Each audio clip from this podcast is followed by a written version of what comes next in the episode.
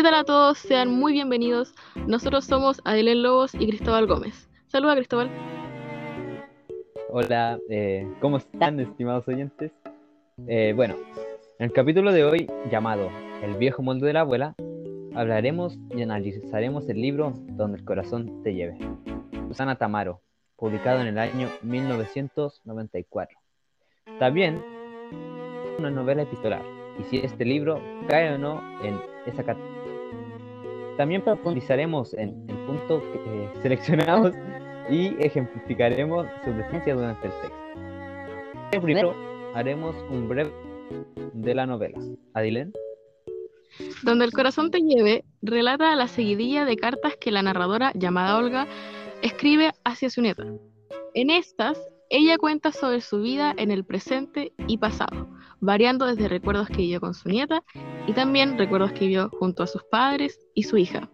El principal objetivo de estas cartas es mostrar a su nieta las vivencias que ella tuvo desde su punto de vista y que esta, y que esta misma la pueda entender, o sea, la hija, a través de su perspectiva.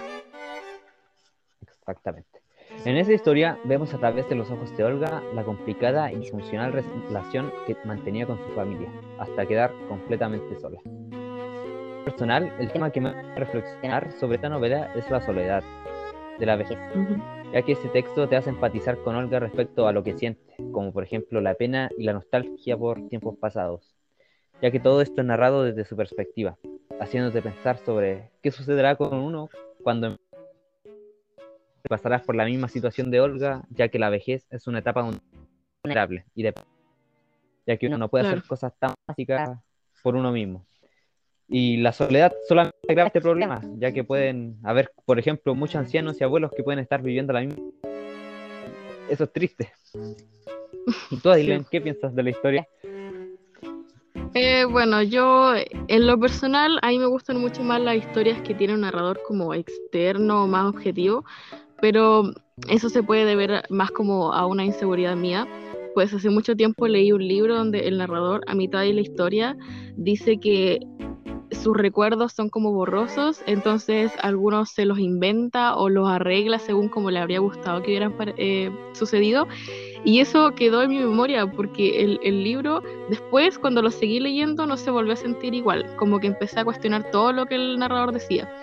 Y ahora entonces al leer este no me pude conectar ni empatizar realmente con el personaje porque sentía la constante necesidad de ver el punto de vista de los demás personajes y cuál era su excusa o su raciocinio detrás de sus acciones, pues sabemos por ejemplo que la hija era muy arrogante con la madre, pero no nos queda como bien en claro hasta qué punto Olga fue una buena madre para ella. Sabemos que ella admite que en un momento la, la abandonó, pero conociendo el, pasado de Olga traumático, no sabemos a lo mejor si era porque la hija la trataba muy mal, entonces yo quiero como que, necesito saber qué pensaba ella, ¿me entiendes? Y siento que, claro, eso, que, porque quizás Olga pudo haber omitido algunos detalles como para hacerla ver un poco más como una víctima quizás, no lo sé. Y, sé que son personajes ficticios, pero no puedo como dejar de buscarle el porqué, a todos.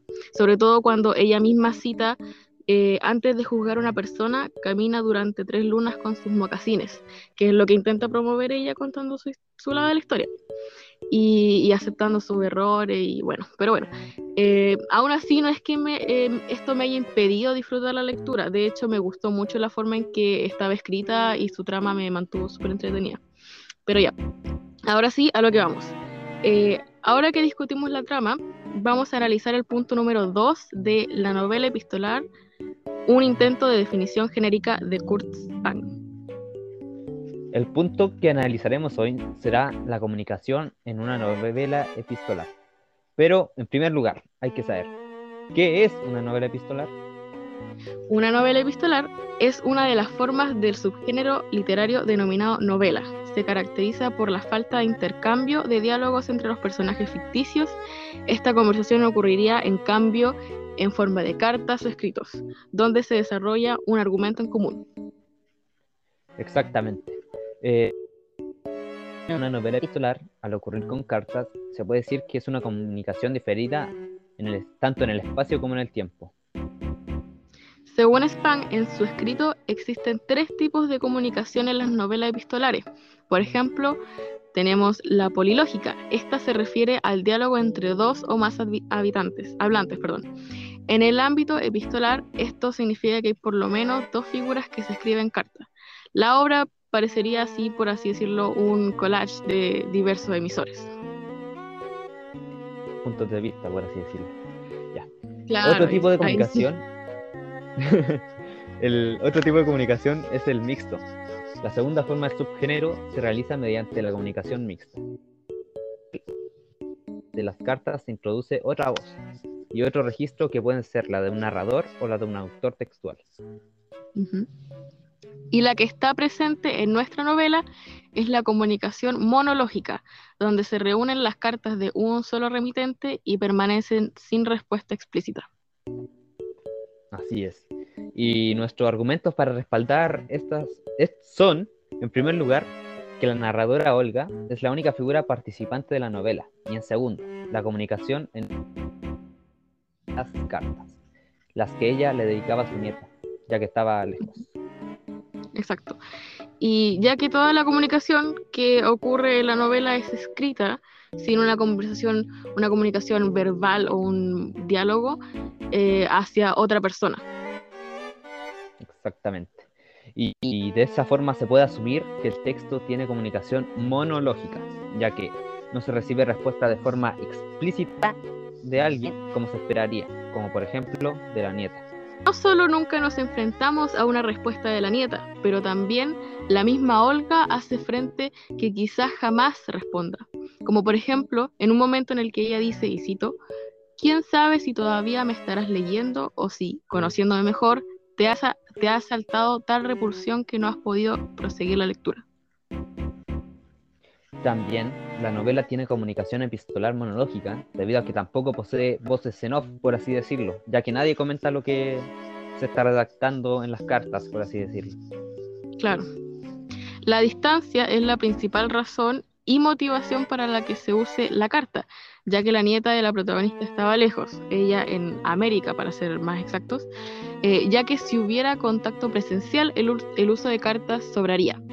Y aunque habían teléfonos, la nieta no solía contestar y también podemos quizás deducir eh, que la Olga, la, abuela, quizás no quería contarle todo esto frente a frente, no lo sabemos. Exactamente, queda a interpretación.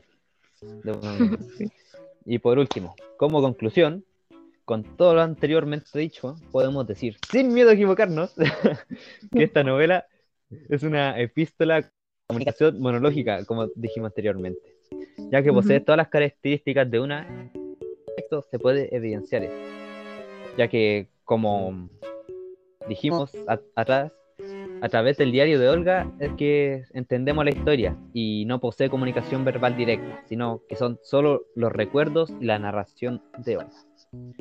¿Algo que decir, Adilén, sobre este libro? Bueno, a mí me gustaría invitarlos a todos a que lo lean porque creo que sí es, muy emotivo, es muy eh, lleno de, emociones y te engancha, así que eso, me gustaría que, que todos lo leyeran. Concuerdo contigo, muy bonito libro. Hay, así que hay situaciones, hay situaciones que son así en la vida real y puede que a más de uno le, le, le llegue al corazón. Bueno, con todo eh, esto, ¿algo más que Sí, no. en fin, gracias a todos por acompañarnos y hasta la próxima. Bye. Adiós. Buena. Ya, sí, sí, quedó, quedó bien. Sí. Ya, oh, eh, no puedo. Sí, para que